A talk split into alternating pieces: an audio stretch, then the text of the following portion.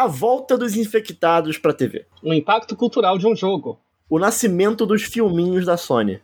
E girafas tristes em The Last of Us. Eu sou o Daniel Coutinho. E eu sou o Dácio Augusto. Tá começando o centésimo vigésimo quinto episódio do Show Me Cast especial sobre The Last of Us.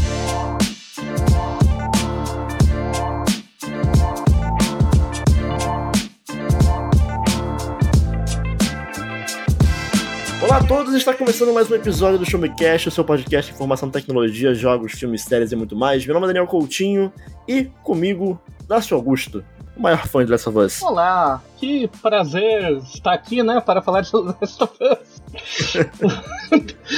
eu, acho que, eu acho que essa vai ser uma boa oportunidade para você explicar, Dácio, um pouco. Que eu, tá. eu, eu, queria entender um pouco melhor a, a, sua relação com esse joguinho, mas tudo tem sua hora.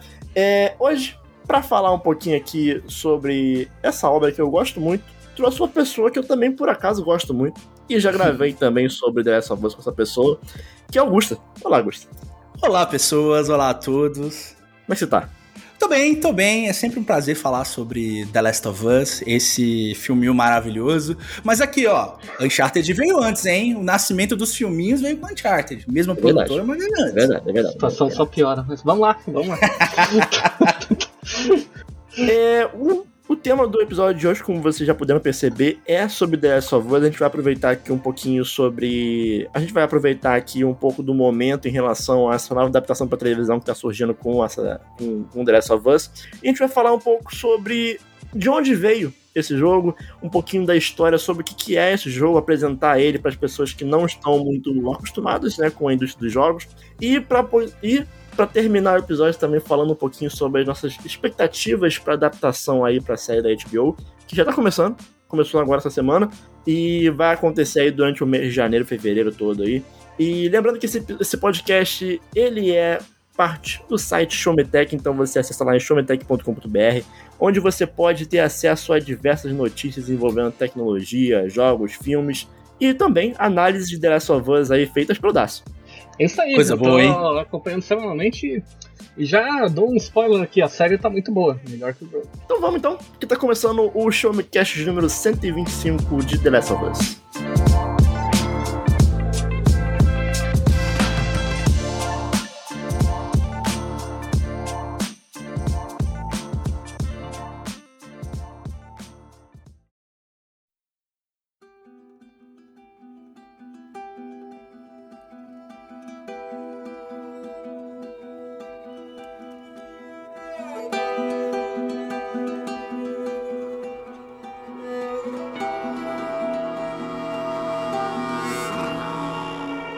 Gostaria de começar esse episódio falando um pouco sobre o histórico da, da empresa, né, que foi responsável por nos trazer esse jogo aí que, que 66% desse podcast gosta muito. é, é uma boa média, é média. É, e aí eu queria falar um pouquinho sobre o histórico do Naughty Dog, né, que ela é uma empresa que ela já era muito, muito famosa muito antes de Last of Us. A gente teve o começo da Naughty Dog ali no, nos anos 80. Eles desenvolviam jogos para sistemas da Apple, com o primeiro jogo sendo, veja só você, um jogo educacional. Foi uhum. publicado pela própria Naughty Dog ainda na época, né, um estúdio indie, como, como acho que todos os estúdios da época, né? Porra, é, é muito, muito, muito, estúdio começou pequeno. Eram poucos estúdios que eram grandes nessa época, assim, Nintendo, Capcom, sim, sim. Konami, né? Mas o, o, segundo jogo deles, que foi um jogo chamado Sky Crazy, ali já foi já começou a ser publicado por uma outra empresa, que foi no caso a Baldville. E posteriormente, ali pro final dos anos 80, ali em 89 e 91, teve dois jogos que a Naughty Dog lançou é, na época para o sistema DOS, pro Amiga e o segundo para Mega Drive, olha só, exclusivo do Mega Drive, que foram os Keith the Chief e o Rings of Power, que os, ambos foram publicados, veja só você, pela Electronic Arts. Ela mesmo. Olha aí. Electronic então... Arts, pra muita gente não tem noção, mas é bem antiga, né? Sim. Não nasceu no Need for Speed Underground. Pô, a, a EA, ela começou o reinado dela com jogos de esporte, né? Sempre foi o carro-chefe. Há muito, por isso que EA, EA Sports é uma marca Pode muito ser. reconhecida, né? É, sim, sim, sim. Essa daí, ela, a Naughty Dog ficaria uns anos meio parada, né? Porque começaria a ter uma distância maior entre os lançamentos ali nos anos 90. O Rings of Power do Mega Drive saiu em 91. Uhum. Daí em 94 ela desenvolveu um jogo pro 3DO, publicado pela Universal. Que dizem que é horroroso. É um jogo de luta, parece, né? Dizem que é um jogo de luta que um de luta. É, um, é um rolê meio Mortal Kombat, sabe?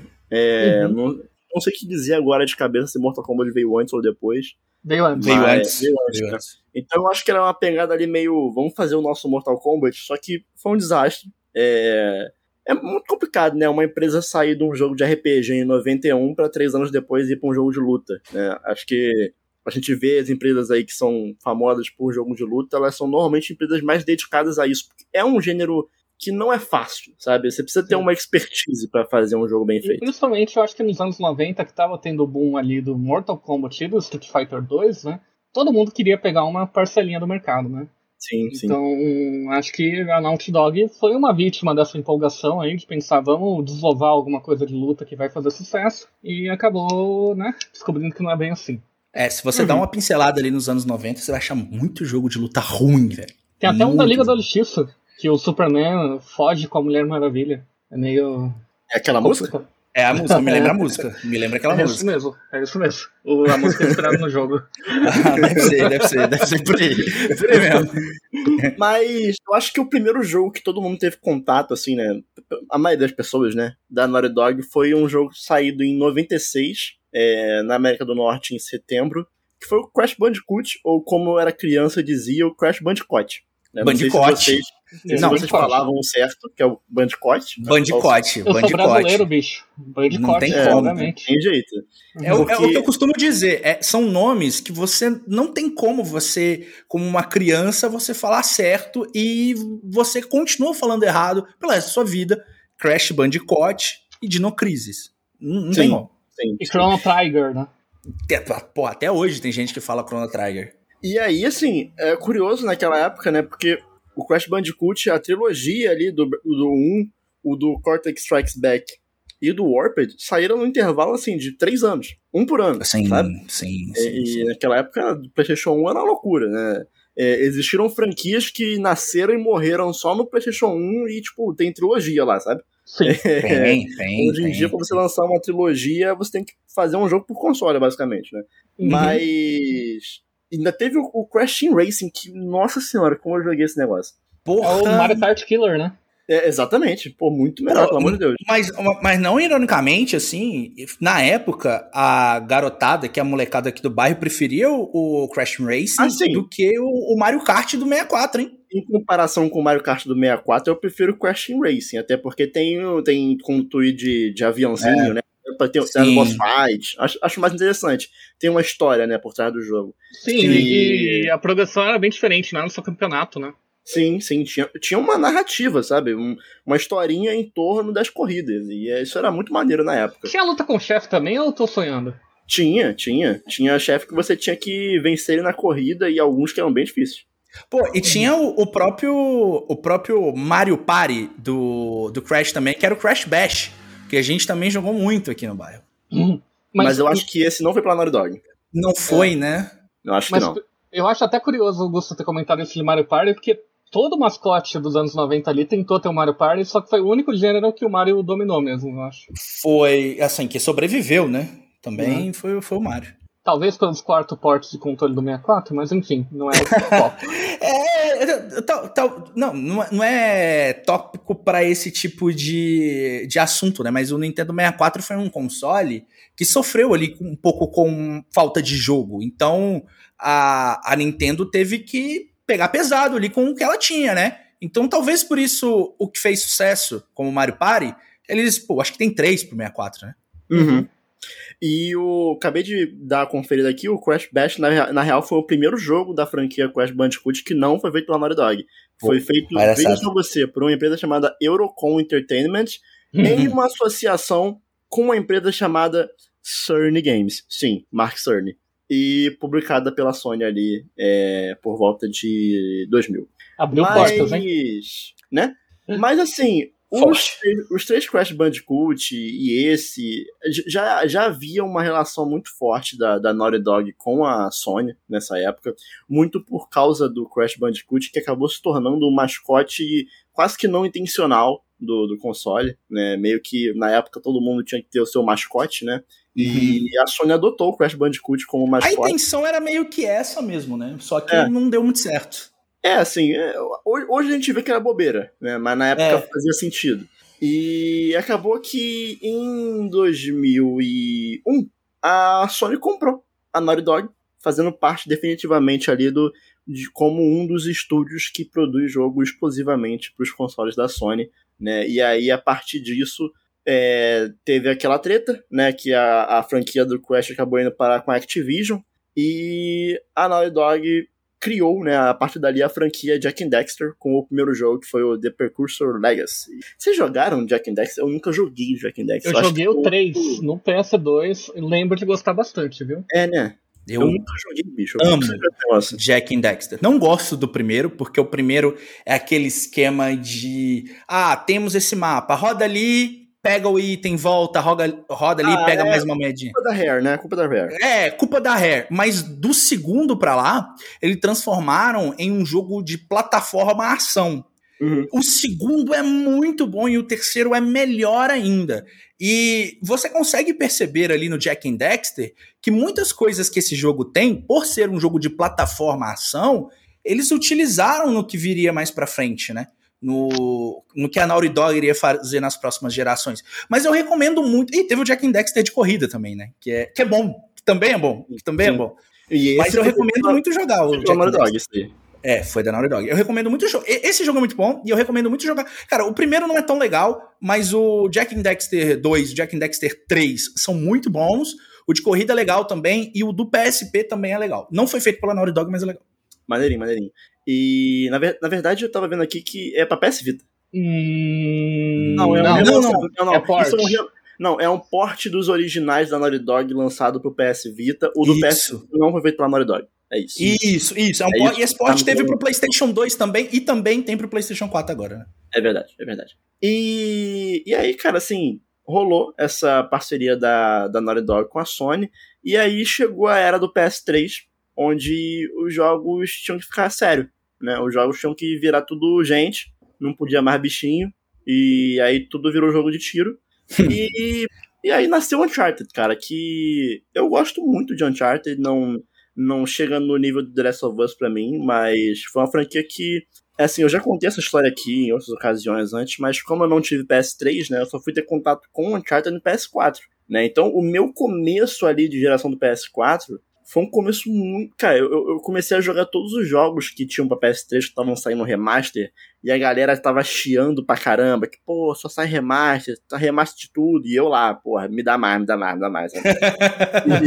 eu, eu reclamei muito nessa época. Pô, bicho, não, que delícia. Queria que. Pô, queria Pô, tudo. eu já tinha jogado, eu já tinha jogado tudo, né? Que eu tive PlayStation 3 e eu ficava, caramba, cara. Não. Mais eu Mas eu queria os de Uncharted. Os de Uncharted eu queria, porque eu gostava muito. E aí, cara, assim, saiu o primeiro Uncharted, o Drake's Fortune, né, que é um jogo legal, é um jogo também que tem muito do, dos jogos de plataforma que a Naughty Dog já fazia. É, o Uncharted mas, tem bastante. É, e aí mais com essa pegada também de ser um jogo...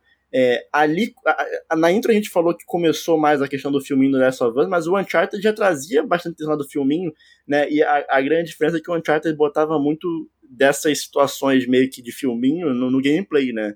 É, não, tinha o Last of Us tem menos, tem bem menos, mas o é, Uncharted tinha bastante. O Last of Us tem mais, né? É. Mas aí já é muito recente, né? E o é. Uncharted em 2007 foi uma coisa de doido, né? Porque o... tinha uma grande discussão, né? Desde o PS1, gráficos 3D, que o jogo estava se aproximando de filme.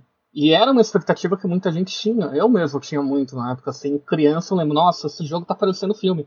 E o Uncharted é literalmente a evolução natural disso, né? Você praticamente está jogando filme. E é. o. Tanto que a minha explicação de Uncharted para quem não joga videogame é, cara, é um filme da sessão da tarde de ação. Sim, tá é ligado? isso. É isso. E é muito legal porque tem um. Tudo nele é muito. A fotografia parece cinematográfica mesmo, não é só o jogo ter gráficos bons na época. Uhum. Era tudo assim, parecia um que você tava sentando ali e tava um filme literalmente interativo. Foi um, é. um negócio muito legal. O, o, problema que, de certa forma, muita gente tem com o jogo filme hoje em dia não é culpa do Uncharted, é culpa de uma indústria que saturou esse gênero, na verdade. É, assim, o. o Até porque isso começou com o Kojima, né? Não foi. Eu não acho o Kojima tão filme interativo assim, não. Pô, mas isso é uma assim, discussão para outro, é, para outro mas, o, mas o Kojima, eu acho que no, no, que eu, quero dizer é que o Kojima foi o primeiro a se aproximar muito de um. É, tipo, pegar a direção de um jogo e aproximar ela perto da direção de um filme, sabe? O Metal Gear Solid do, do PS1 tem muito isso. E o Kojima, ele tinha um stake de câmera muito cinema. A questão da dublagem também, que era uma coisa muito nova na época. A, a dublagem do Metal Gear, ela era foi super elogiada, era muito acima do que tinha. Se você pegar Silent Hill, Resident Evil, era parecia um, uma coisa super é, amadora perto de, de, Metal Gear, né? Eu e bastante porque eu acho que uma coisa é você ser influenciado pro cinema e outra é você fazer um jogo cinematográfico. Não, sim, sim, sim. Mas o que eu tô querendo dizer é que o Kojima aproximou muito isso e eu acho que, tipo, essa conversa começou ali e nessa, nessa geração do, do PlayStation 3 e do 360 Wii, é que a coisa ficou meio. Eles tinham tecnologia para entregar uma coisa parecida, entendeu? E, cara, eu acho que o curioso do, do Uncharted também, que é, a Naughty Dog sempre fez isso, né? Que, assim, eles às vezes queriam, é, almejavam ó, alguma coisa e muitas vezes não existia tecnologia necessária para aquilo na época, né? Então, uhum. não é de hoje que a Naughty Dog é, avança tecnologicamente a indústria com alguns de seus lançamentos para poder fazer acontecer alguma coisa em específico, né? Eles é, se especializaram nisso, né? É, no Uncharted 2, o Among Chiefs, né, tem cenas de ação ali, pô, aquela cena do prédio caindo enquanto você está atirando dentro do prédio. O Uncharted 3 tem a cena do navio, sabe? Então, assim... A cena do avião, né? É, são então, set pieces, né, muito bem aplicadas. São, são set pieces que, assim, se você for parar pra ver, sem uma otimização bem feita, o processamento de tudo que está acontecendo na tela de forma simultânea no PS3, que é um computador, digamos assim, de 2006, é, não, não conseguiria ser, não seria possível ser feito daquela forma, né? Mas a Naughty Dog se especializou nesse tipo de coisa, em, em criar é, as ferramentas necessárias para aquilo que ela quer fazer acontecer. Né? O que a gente vê hoje, por exemplo, com The Last of Us Part 2, é, é, fazendo uma inovação no sentido de, de acessibilidade, né? É, são muitas coisas que a Naughty Dog visualiza e acaba colocando nos próprios jogos a partir né, do, de, um, de um esforço interno do estúdio. E aí, depois do Uncharted 2, Among Chiefs, é, enquanto estava sendo produzido o 3, a gente teve o início da produção do The Last of Us, né? E muito inspirado também por um, por um próprio trecho que tem no Uncharted 2, né? Que é um trecho que se passa ali na, naquela parte que o Drake fica perdido na, nas montanhas, que eu não lembro agora. Na caverna, que tinha um pé grande, né? É, que tem um cara que acompanha ele. Então, todo aquele, todo aquele, trecho do Drake com esse cara, né? É, acabou gerando um, uma curiosidade interna no, no estúdio sobre um jogo em que você tem dois personagens e durante o jogo vai demonstrando o desenvolvimento da relação entre eles, né? É, nessa parte tem muito dessas relações do Drake com o Tenzin, né? Uhum. Com o Tenzin, às vezes com a Helena Fischer, com, com, Dependendo de quem é um parceiro do Drake no momento, né? Sim, sim. Mas tem muito disso, né? De, de, um, uhum. de, um, conversar com o outro durante a sim. ação, né? E aí, sim, sim. a ideia de The Last of Us foi justamente um jogo trabalhado em cima dessa ideia, né? Um jogo que fosse apenas é, o desenvolvimento de dois personagens, a relação entre eles e tudo em volta iria girar, girar, é, girar em torno disso, né? no caso, em torno de Joe e da Ellie.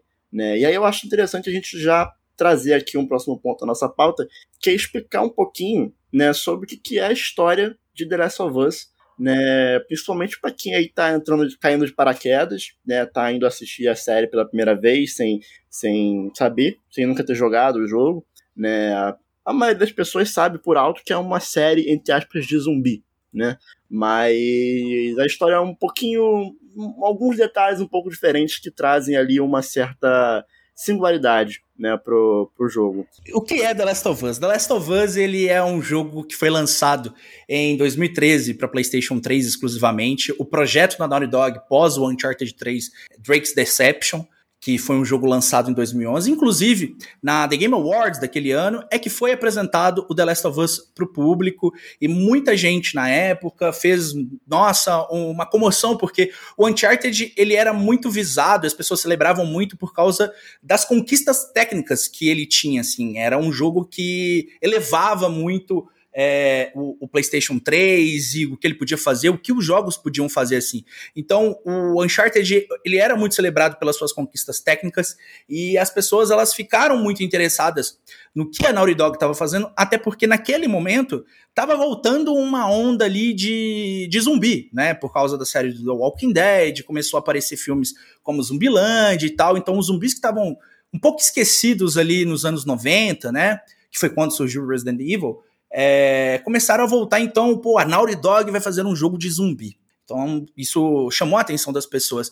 Mas a Naughty Dog, ela lançou um jogo que... Na época, Augusto, só para complementar, na época a galera ficou tipo, ah, é o Uncharted com zumbi. É Sim. o Uncharted com zumbi. Sim, o todo mundo achou que era... foi meio isso, né? É, foi meio Uncharted com zumbi. Então todo mundo achou que você ia pular aqui, que não sei o quê. Chegaram a comparar, inclusive, com Dead Rising, que é um jogo mais livre, assim, que você pode fazer um monte de coisa, de tripulia de gameplay, assim. Mas aí começou a aparecer coisas sobre o jogo.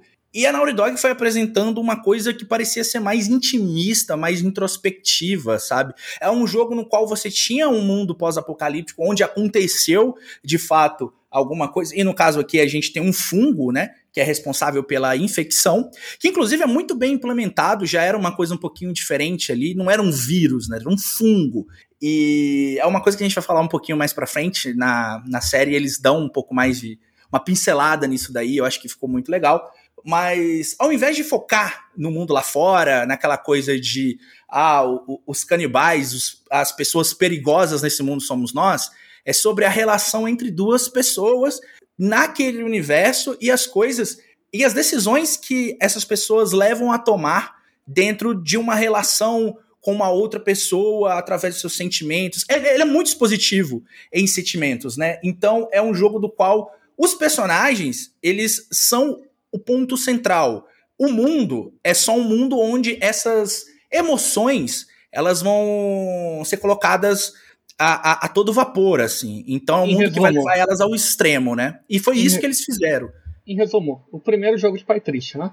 É o primeiro jogo de pai triste. Mas tem uma coisa muito interessante sobre esse jogo de pai triste, é que o Neil Druckmann e o Bruce Stanley, que não tá mais na Dory Dog e foi um dos são criadores da série. triste na vida real.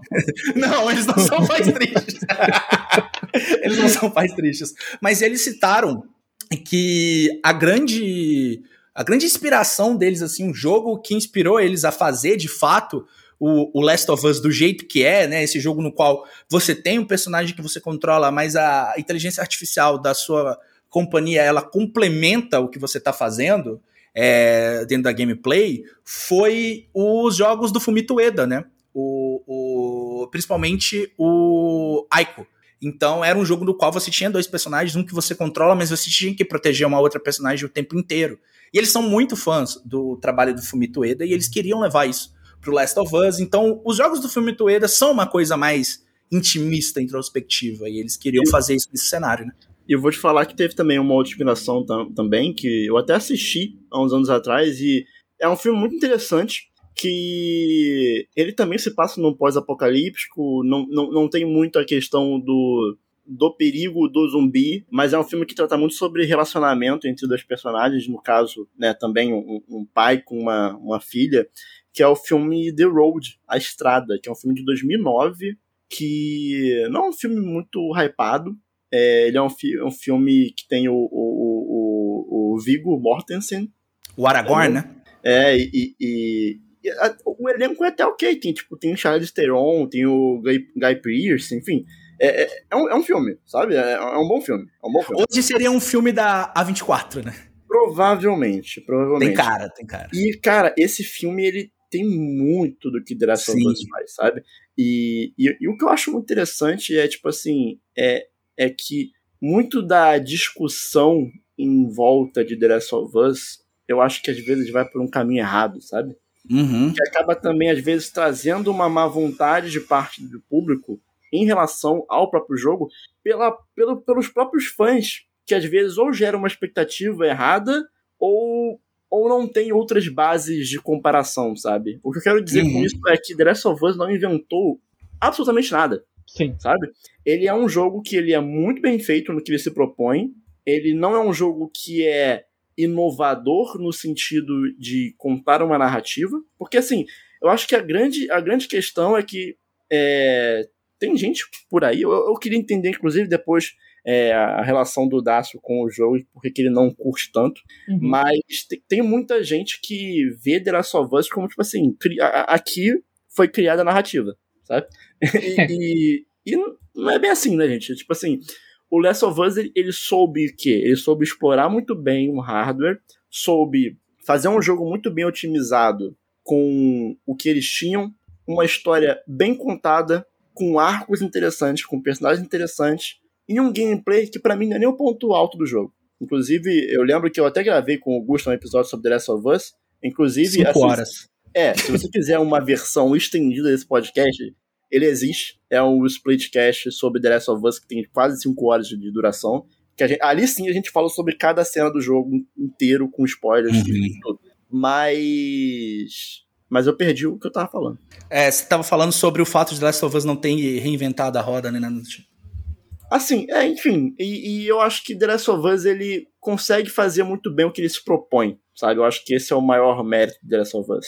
Sim, eu, eu acho que o ponto do Last of Us, assim, que, que eu poderia destacar mais, o que chega mais perto de uma inovação é você. Bom, pelo menos é, é, dentro de videogame, né? É que quando você falava de mundo pós-apocalíptico em, em jogo nesse cenário, assim, geralmente você não tinha tanto foco na narrativa. O Resident Evil não tinha foco na narrativa. A história de Resident Evil é é um, um, um background para tudo acontecer. Ele tem uma, uma lore riquíssima, um universo riquíssimo, mas narrativa, assim, pô, se chegar e falar, caralho, sabe? A, não, a... mas pera, calma, eu, eu, tenho, eu tenho um ponto aqui. Que existiu o The Walking Dead da Telltale.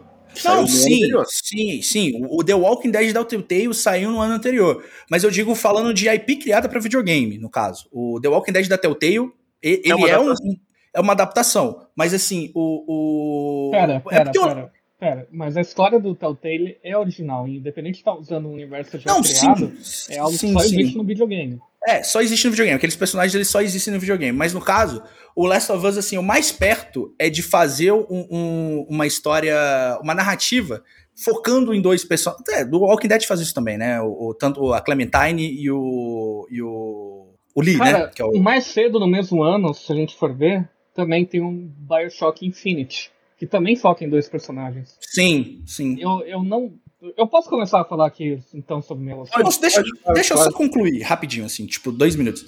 É, mas é porque eu acho que o, o, o, Last of Us, ele, ele, naquele tipo de gameplay, naquele tipo de jogo, o, querendo ou não, o Walking Dead, ele é um jogo mais interativo, certo? Ele é uma parada mais... É Adventure, eu nunca sei definir o que é. É, é, é os jogos da é Telltale é um point click, evolução. É, é um point click. Sim, sim, ele é um point click. Tipo, e ele é completamente voltado pra narrativa. Então, mas o Last of Us, o gameplay dele também tinha algumas coisas que eram muito legais, e a questão de da, da inteligência artificial completar o que o, o, o você tá fazendo com o personagem controlável é uma coisa que naquela época, pelo menos eu não me lembro. Se, se vocês tiverem algum exemplo, vocês podem me lembrar. Mas naquela época, naquele tipo de, de background, eu acho que não tinha. E acho que muita gente se impressionou e também pelo fato de que ele é um jogo tecnologicamente pro PlayStation 3 ali, para aquele final de geração, impressionante. Então talvez essas coisas fizeram com que muitas pessoas levassem demais o The Last of Us em coisas que ele não faz.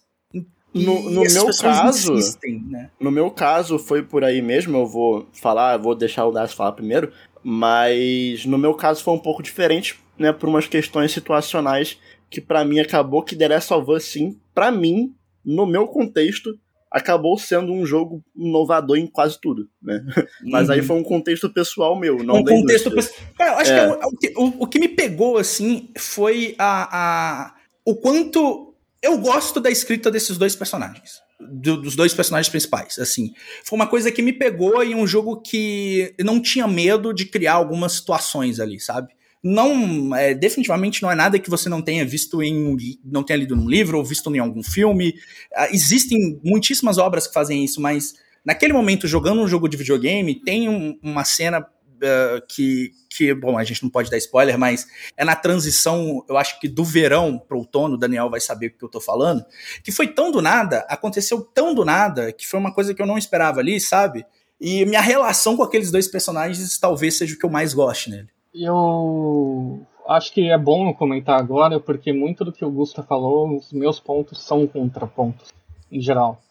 Porque, assim, primeiro eu comecei elogiando. É um, uma obra fantástica, em geral. Eu posso não gostar muito, mas não admitir isso seria um erro fatal meu. E uhum. tanto que eu, eu avaliei o remake da barra remaster né, do, do Last of Us Part 1 para o próprio Show Me Tech ano passado. E eu não consegui dar outra nota que senão 10. Ele tecnicamente é um primor, e em 2013 também era. A história é, você é falou muito, muito sobre isso. Você falou, olha, eu acho que esse jogo não me pega, mas ó, tipo, nunca vi um jogo tão bonito na minha vida. Sim, não, tem, existem certas coisas que numa crítica a gente não pode também falar. Eu não gosto do é impacto. existe a, a, a, a questão do gosto pessoal, e aí, assim, Sim. Né? Perfil, mas, a minha, mas a minha questão com o Last of Us, independente de eu elogiar, etc., é que eu acho que ele entra numa questão que talvez eu já abro aqui completamente, que talvez seja um pseudo-elitismo meu até. E que muito provavelmente é algo que eu tenho que, talvez tenha que trabalhar na minha cabeça. Mas também eu acho que tem muita coisa válida no que eu vou falar. É o seguinte, o próprio Gusta começou a falar aí que a situação no Last of Us era uma relação entre dois personagens que nunca tinha sido antes vista em videogame. Eu discordo. A gente tem o próprio Walking Dead, a gente tem o Bioshock Infinite. Se a gente for checar a história dos videogames como um todo, sempre teve algum momento, até mesmo em RPG, se a gente for ver, quando começava o momento de Scorch Mission, alguma coisa, a relação dos personagens iam se desenvolvendo dessa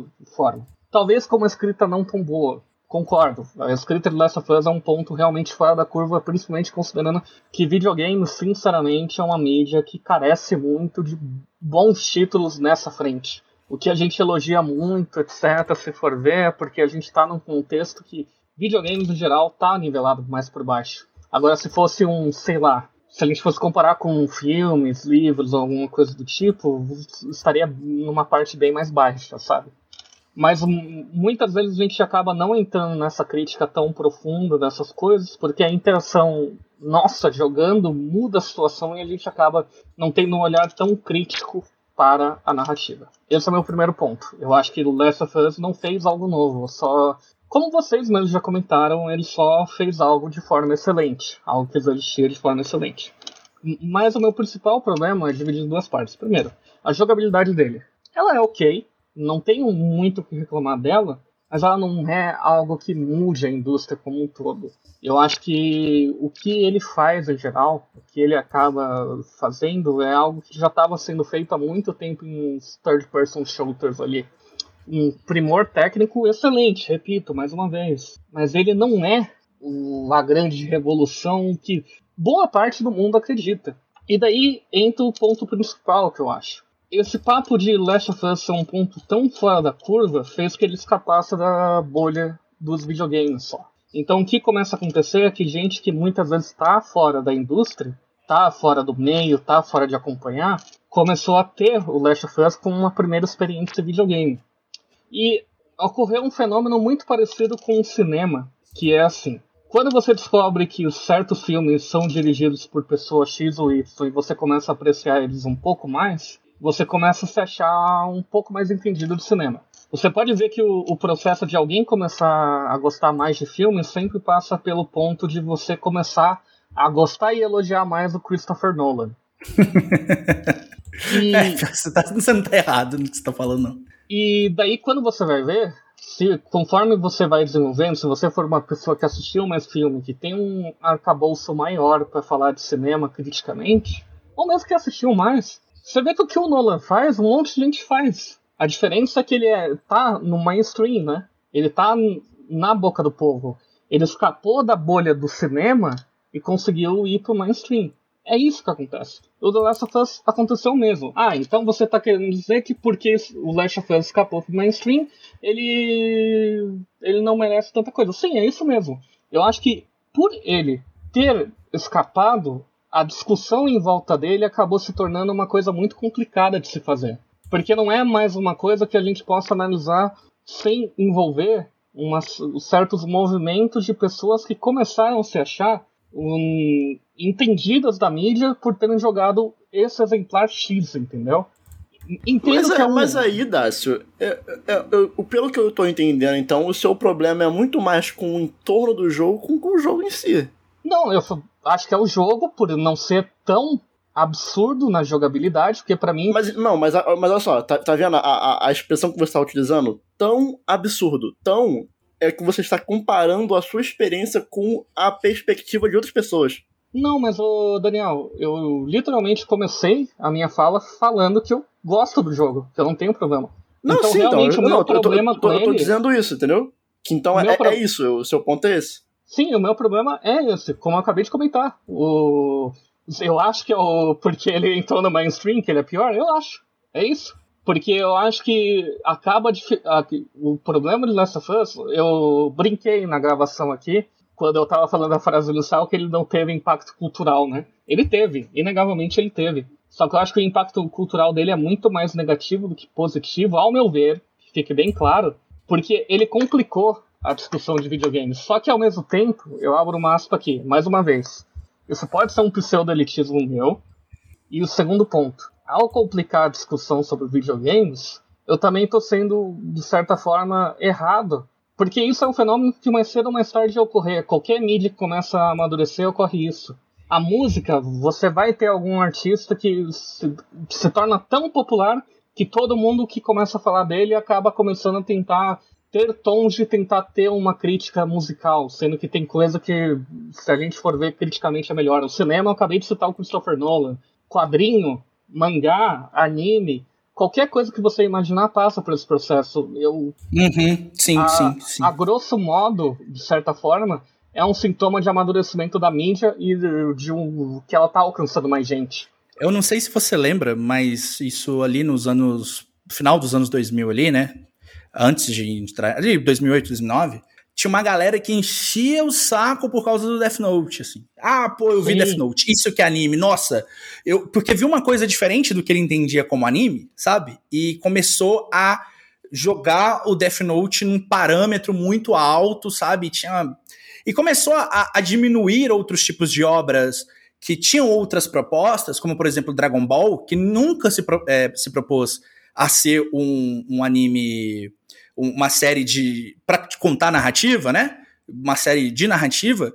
E começou a não, porque Death Note tem história que não sei o que, Dragon Ball não tem história. Mas Dragon Ball nunca propôs isso. É a mesma coisa se você pegar e comparar o, o Last of Us com o Mario. Não tem nem sentido, sabe? Sim, e ao mesmo tempo, também é importante frisar que realmente isso daqui é uma questão muito mais de gosto pessoal. Não há como Perfil isso. mesmo, né? É, porque se a gente for efetivamente checar, qual é o real problema disso ter acontecido? Você vai encontrar muita gente na internet que vai falar: Meu Deus, videogame acabou por causa de Last of Us. Não sei o que lá. Blá blá blá. Eu.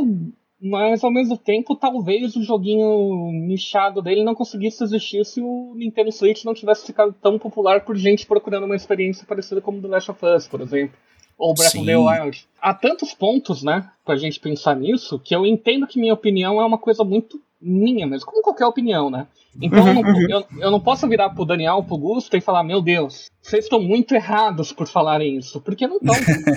Uhum. E, e eu acho que do mesmo tempo, as- ao mesmo tempo, as pessoas não podem virar pra mim e falar que eu tô errado, sabe? É uma questão que, no fim, se a Acaba sendo muito pessoal, né? é, pessoal e também a, a forma que en- encara a mídia. E não tem problema nisso. Eu acho que, na verdade, se a gente for ver, para videogames como um todo, é um sinal de amadurecimento mesmo, a gente poder falar disso. Cara, isso, isso é muito é, é curioso, sim, o, o que o Dácio É tá curioso. falando, porque Curioso. na, na minha perspectiva, é, passa muito longe disso, né? Uma coisa que eu já até conversei com o Gusta sobre alguns outros jogos, é a discussão em torno de videogame, pra mim não, não me impacta em absolutamente nada, sabe? Assim, é, a treta do Twitter, pra mim é tipo, é nada. Eu só fecho a janela, sabe?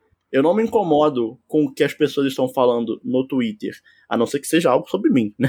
Mas se tem alguém falando no Twitter que The Last of Us é o melhor jogo que já existiu, eu vou no máximo pensar, pô, não acho não. E eu vou fechar a janela, sabe? E vou fazer outra coisa. Então, assim, eu não sei se, se isso é certo ou errado, talvez a gente devesse, talvez eu, né, devesse participar mais da discussão em torno da mídia como uma contribuição, mas não, não consigo ver isso como um, tendo algum impacto no, no, no, cenário geral das coisas, né? E a minha relação com The Last of Us ela é a mesma relação que eu tenho com qualquer outro jogo, que ela acontece com o computador desligado é, entre eu e a TV, com o videogame do lado, sabe? Sim. E uhum. nada, nada no entorno em relação a isso impacta na minha experiência, sabe? Sim. Então, sim. o máximo que pode acontecer é quando, sei lá, alguém fala muito bem de um jogo e eu vou com uma expectativa e me frustro um pouco. Por exemplo, aconteceu isso com Fire Emblem Three Houses. Death é, Stranding também, né? Não, Death Stranding. Eu fui. Então, o Death Stranding é um pouco diferente porque eu, eu fui com uma expectativa, me frustrei, mas no final ainda gostei do jogo. Só que uhum. pelos motivos que eu achei que não fosse gostar. Entendi. É um pouco diferente. Mas no caso do The Last of Us, né, a, a minha relação com ele, é, ela é diferente de com que muitas pessoas tiveram, porque é, eu já contei essa história aqui antes, eu acho, mas em. Eu contei, inclusive, no episódio que o Pepe estava aqui, né? Quando a gente uhum. foi falar sobre, inclusive, o próprio, a, a série, né? série. Né? Que eu não tive o PS3, né? Eu passei por um. Passei um bom. Meu ensino médio, no geral, da escola, né? Que foi ali entre 2011 e 2013 eu passei afastado de videogame, sou focado ali em estudar, enfim, passei na faculdade, legal, muito show. É... Então, assim, quando eu fui jogar The Last of Us, a minha última experiência que eu tinha tido com videogame tinha sido no Nintendo Wii, né? Então, para mim foi um salto muito grande em muitas coisas que eu não tinha como parâmetro na época, sabe? E eu acho que, independente do que aconteça, independente do que eu tenha jogado depois e percebido que The Last of Us não inventou aquilo, o sentimento inicial vai ser sempre esse. O sentimento que eu tive na primeira vez que eu joguei The Last of Us, ele é algo imutável. Não tem como eu voltar atrás com a cabeça que eu tenho hoje e rejogar e pensar que ele não é nada demais. Porque para mim, na época, ele tava longe de ser nada demais. Ele era tipo assim, uhum a melhor experiência que eu tive na minha vida. Meu Deus do céu, o que, é isso aqui? Uhum. Sabe? Era um negócio, assim, absurdo. Absurdo para mim. Mas justamente porque eu tive essa particularidade de ter passado por essa experiência que, enfim, é, eu saí de um Mario e Zelda para um jogo que, entre aspas, novamente, parece um filme. E eu joguei Last of Us até antes de jogar os Uncharted, sabe? Então, assim, os primeiros jogos que eu tive no PS4 foram o FIFA 14 é, eu comprei o Strider e o. Não, teve o Resogun, né? Caramba, você pegou literalmente aquela leva de lançamento Sim, do PlayStation 4, né? Sim, eu, a, minha caixa, final, a minha caixa do Play 4 é a primeira caixa que, tipo assim. Tem um Destiny na ali, sabe? É, tipo, a, a caixa é, é Killzone Shadowfall, sabe? Nossa! É, e, mas enfim, Last of Us foi, tipo assim, um dos primeiros jogos que eu joguei depois de muitos anos afastado. E a experiência que muitas pessoas. E, tipo assim, ainda tem também um contexto pessoal meu de que na minha infância eu não me interessava por jogos, entre aspas, sérios. Então no PS1 ali, no PS2, chegava no PS2, eu ia no camelô. Aí, pô, tem aqui um Metal Gear 3. Ou tem o jogo do Procurando Nemo. Eu ia no Nemo. Não tem jeito, tá ligado? Eu, eu queria jogar o Procurando Nemo. Primeiro que eu não sabia inglês. Então eu queria jogar Procurando Nemo porque eu já vi o filme, eu sei a história. Então não preciso saber inglês, tá ligado? Então eu só fui ter um contato. É um negócio muito particular meu. Eu só fui ter contato com jogos desse tipo, coisas que algumas pessoas tiveram com Metal Gear 1, lá no final dos anos 90. Eu só fui ter isso com Last of Us em 2013, sabe? É, Foi não. Muito é, depois. É, é uma coisa muito louca você falar isso, que é uma parada até de perfil, acho que de perfil mesmo, assim, da pessoa. Eu. Meu entendimento sobre videogame mudou muito no PlayStation 1. Eu, eu sempre fui o cara, tipo, desde moleque, desde moleque eu sempre fui, ah, tá passando ursinho carinhosos, e tá passando Yu Hakusho, eu tiro esses ursinhos da minha frente, coloco a porrada japonesa pra mim, sabe? Eu sempre tive essa parada de, não, não, eu tenho quatro anos, mas eu sou maduro, sabe? É, eu sempre, pô, eu sempre, cara, falava, a galerinha vinha, ah, eu tô assistindo o desenho, não sei o que, eu falava, hum, eu assisto Dragon Ball, pô, me ajuda aí, sabe? Eu tinha essa parada. Então, eu me inter... tipo, pô, eu jogava jogo de, de, filme da Disney, eu adoro o jogo do Tarzan, o jogo do Hércules do Play 1, eu acho Aladdin do Super Nintendo, zerei não sei quantas vezes. Mas se você falasse, pô, É, se você olhasse minha biblioteca do Super Nintendo mesmo, você ia achar os, todos os jogos de Dragon Ball, você achar muito jogo de luta, você achar futebol, assim, você achar Alien, porque eu gostava do filme, sabe? É, aí no PlayStation 1 era a mesma coisa, então eu me interessava muito mais em jogar o Metal Gear, mesmo não entender. Cara, eu não entendi nada que eu joguei, mas eu achava maneiro, assim. Eu preferia muito mais o Final Fantasy, preferia muito mais o RPG japonês ali, que eu não tava entendendo nada. Inclusive, joguei vários em japonês, mas os bonecos tinham cabelo espetado e espada, eu precisava de mais o quê? Então, foi só assim, tipo, eu até rejoguei muito desses jogos mais pra frente. E eu acho que é uma coisa muito de perfil, assim, tanto que Mario é uma coisa que é muito louca na minha vida. Mario não me pega tanto. Tem jogos do. Mario Galaxy é um dos meus jogos favoritos da vida, mas eu nunca fico muito empolgado pra um lançamento de um Mario. Eu olho e falo, ah, legal, o Mario, eu vou jogar, provavelmente eu vou gostar, mas é um Mario, sabe? Não é uma prioridade para comprar então, assim, lançamento, né? Pra mim, Mario foi sinônimo de videogame até 2010. Sim. Uhum. Tá ligado? é isso. E, e, e, é curioso a gente ter três perspectivas diferentes, mas uma coisa, uma coisa que até o Darcy mesmo falou que é inegável, né? É que The Last of Us ele tem seus méritos, tem sua qualidade. Ele é um jogo que tem conta uma ótima história, é, que está sendo adaptada para televisão agora e eu já queria até aqui perguntar quais são as expectativas de, de vocês em relação à série da HBO. É, eu, eu, vocês já assistiram o primeiro episódio? Eu ainda não assisti. Sim, sim. Eu tô esperando para ver com a Larissa. É, eu, a, a minha opinião antes de assistir é essa série não precisa existir. Mas isso não impede que eu mantenha essa opinião, porém fale. Não precisa existir, mas é bom. Cara, eu. Se a gente for no, na parte de não existir, realmente, querendo ou não, adaptações para outras mídias, em geral, poderiam não existir, né? É, eu, acho coisas... que, eu acho que é um negócio específico entre é, filme e jogo, na real. Pra mim, pra mim é o que me pega mais, na real. Sim, porque parece que. Mas é um negócio que, até voltando um pouquinho no que eu falei, às vezes parece que videogame precisa de uma validação hollywoodiana, né?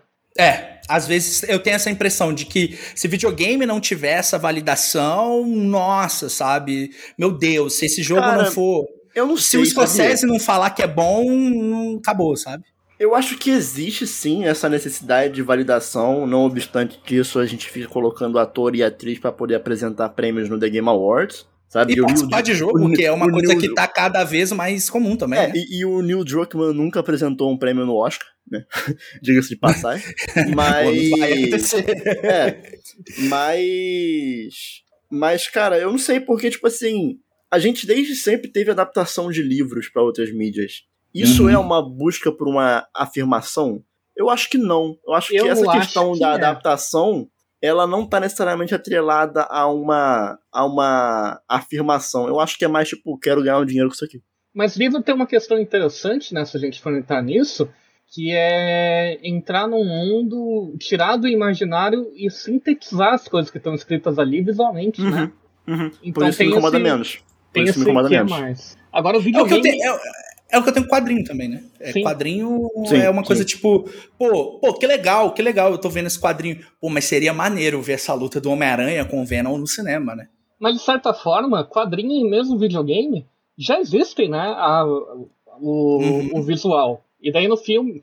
E por isso que eu acho que as adaptações acabam ficando mais complicadas. Porque, por exemplo, um livro. É, vou citar uma coisa que eu odeio aqui, mas vai ter que ser o jeito de um livro, num Harry Potter da vida, a Hermione é descrita de, forma X, Y, Z, mas quando foi pro cinema, a, a, a, o, que ela ganhou uma forma real no imaginário das pessoas, por mais que a descrição inteira estivesse em texto. Um Homem-Aranha da vida num quadrinho, ele já tem o visual todo inteiro. É, né? sim, sim, sim, sim.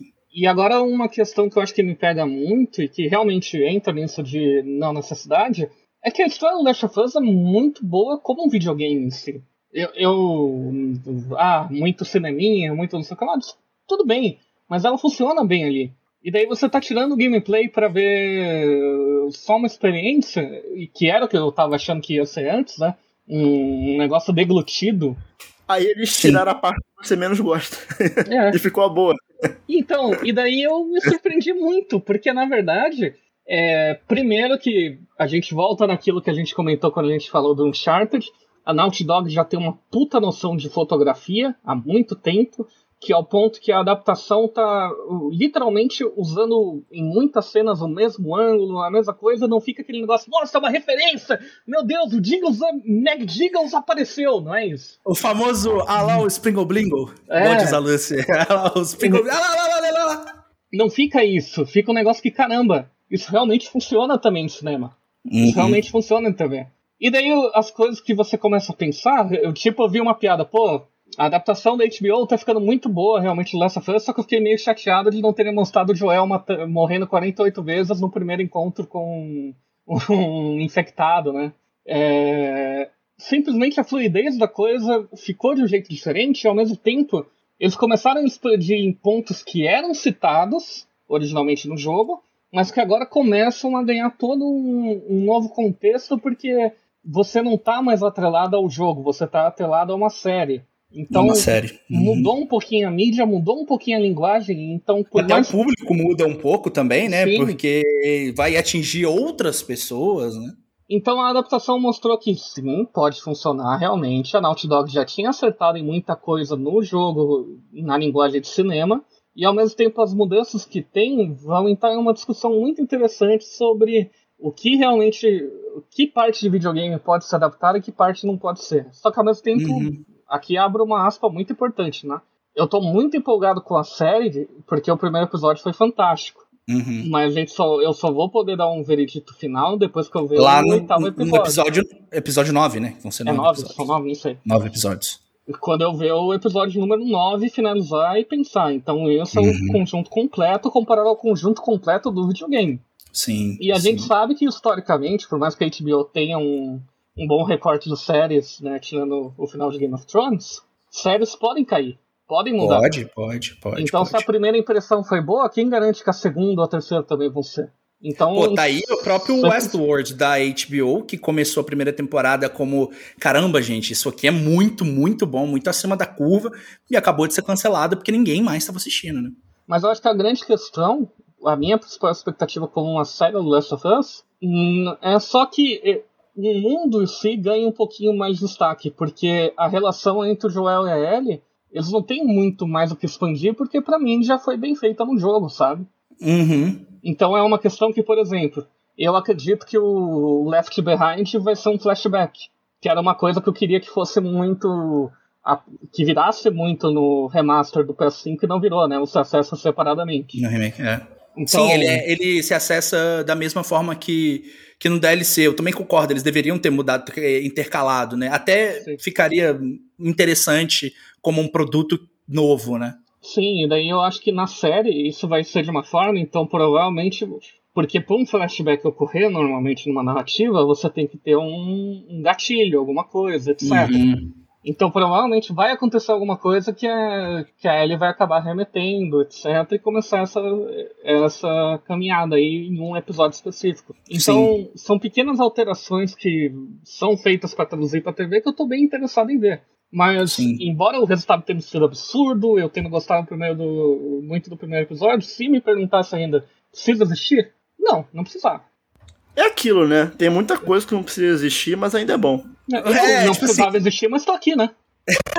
Para, pô.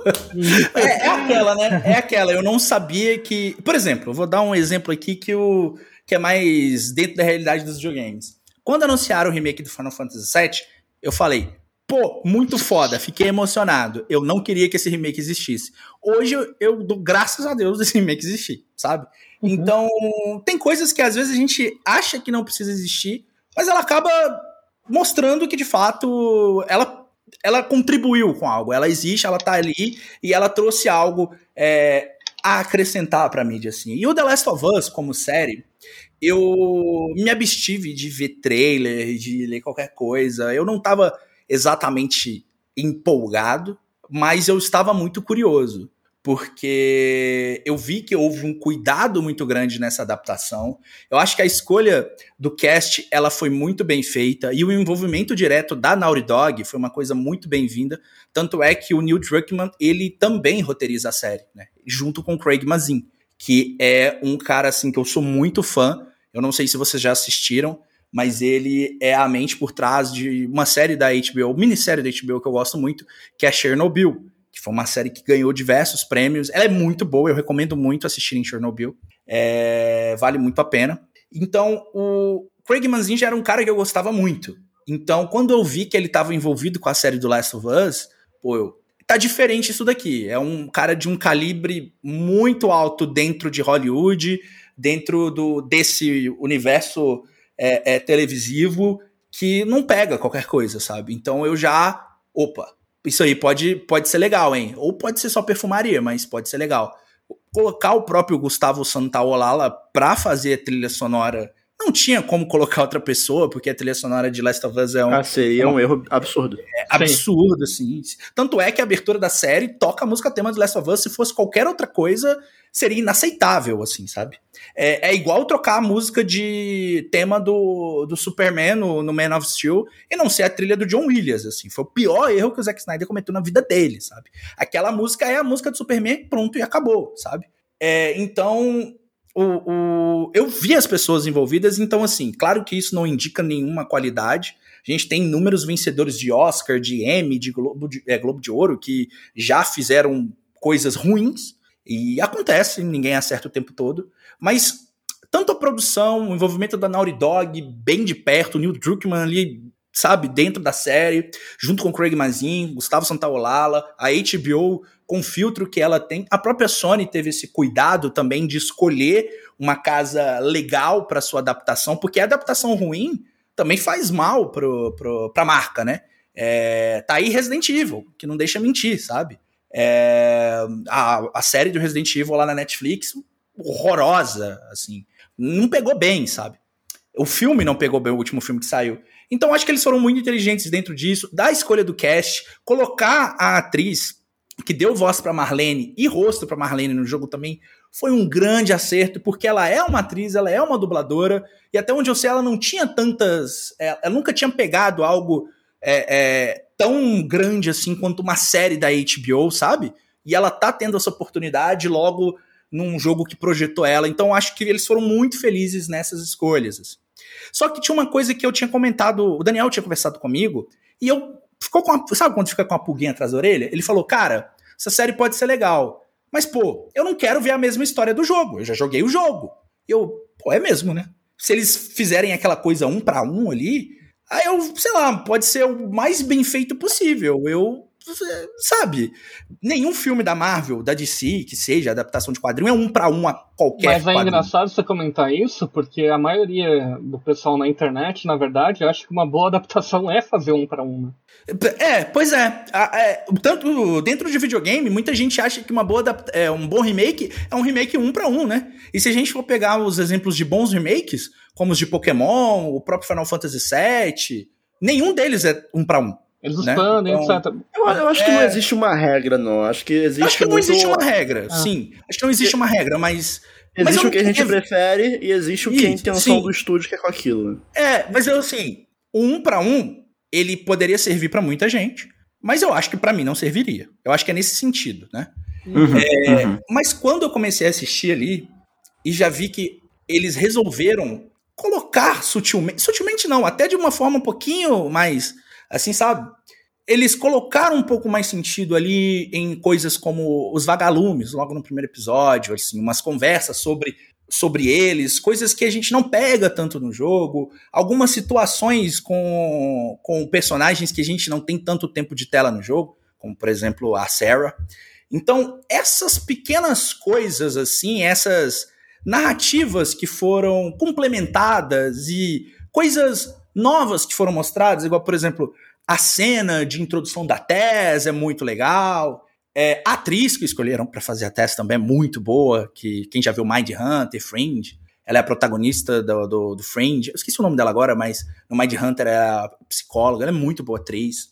É, todas essas coisas eu acho que foi muito bacana de ver, assim. Você vê um, um, um, quase que uma prequel de acontecimentos que você já conhece, sabe? E quando você vê aquilo, por exemplo, tem uma cena lá que. Ah, 20 anos depois, lá no jogo. Tem uma parte assim. Aí já começa de uma forma no jogo. Mas tem umas coisas antes ali na. na na série. Aí você fica, pô, que legal, cara. Faz sentido eles colocarem isso. Faz sentido isso estar tá acontecendo.